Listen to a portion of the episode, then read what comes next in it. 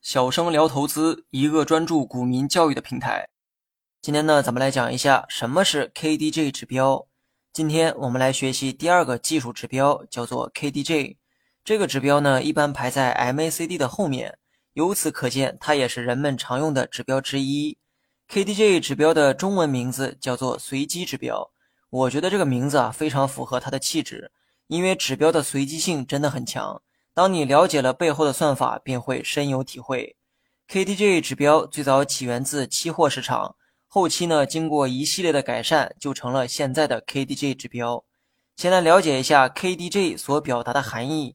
KDJ 是通过某段时期内股票价格出现过的最高价、最低价和收盘价之间的关系，来表达股价中短期趋势的变化。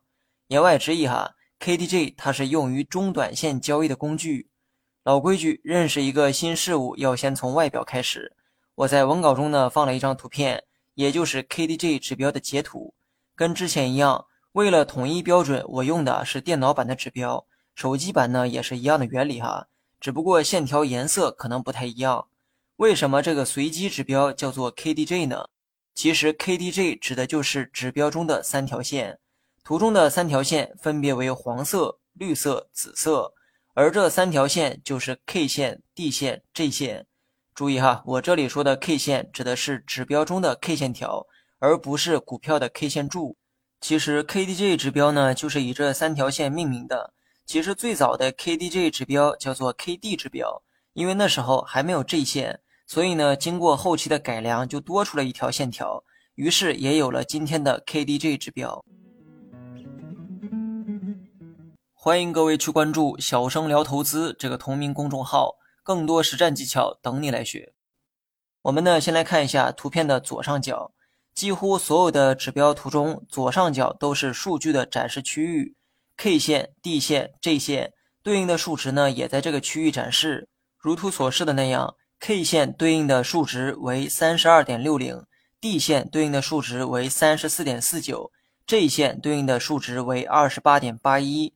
这些呢都可以让你直观的看到每条线的具体数值，不难发现哈，MACD 也是同样的设计，或者说多数指标都是类似的一种设计。懂得了其中一个，剩下的你就可以举一反三。我相信你一定也看到了数据最前面的那排数字，也就是 KDJ（ 括号九三三）。怎么样，看着是不是有点眼熟呢？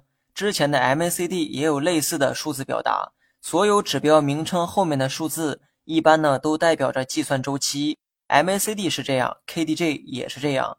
你可以简单认为，九统计的是 K 线的周期，三统计的是 D 线的周期，最后的三统计的是 J 线的周期。当然了，你如果不满意这种周期的设计哈，你可以人为的调整喜欢的周期参数。这一点呢，任何指标都是一样的，系统默认的数值都是人们最常用的参数。指标的算法，我们拿到下期节目再去讲解。今天呢，只需要记住简单的概念即可。首先，KDJ 是一个中短线指标，不过以我的理解，它就是短线指标，因为它的波动随机性很高。如果拿它参考股价中长期走势，那么就会变得毫无意义所在。另外呢，因为 KDJ 算法的缘故，三条线的波动幅度也会有所差异，这其中这一线的波动最为敏感。这也导致它的波动幅度啊最大。其次呢是 K 线，它的波动相比 J 线较弱，而 D 线是波动最不敏感的线条，也就是波动最小的那个线条。你可以仔细观察图中的三条线走势，每当三条线上涨的时候，J 线永远跑在最上面，其次是 K 线，最后是 D 线。反过来，每当三条线下跌的时候，J 线永远跑在最下面，其次是 K 线，最后是 D 线。那么同样也是因为算法的缘故，K 线和 D 线永远在零到一百之间波动，而 J 线的波动可以超出这个范畴，也就是大于一百或者小于零的负数。图片的最右边是数值的纵坐标，大家呢可以对比参考一下。剩下的内容啊，咱们下期再聊。好了，本期节目就到这里，详细内容你也可以在节目下方查看文字稿件。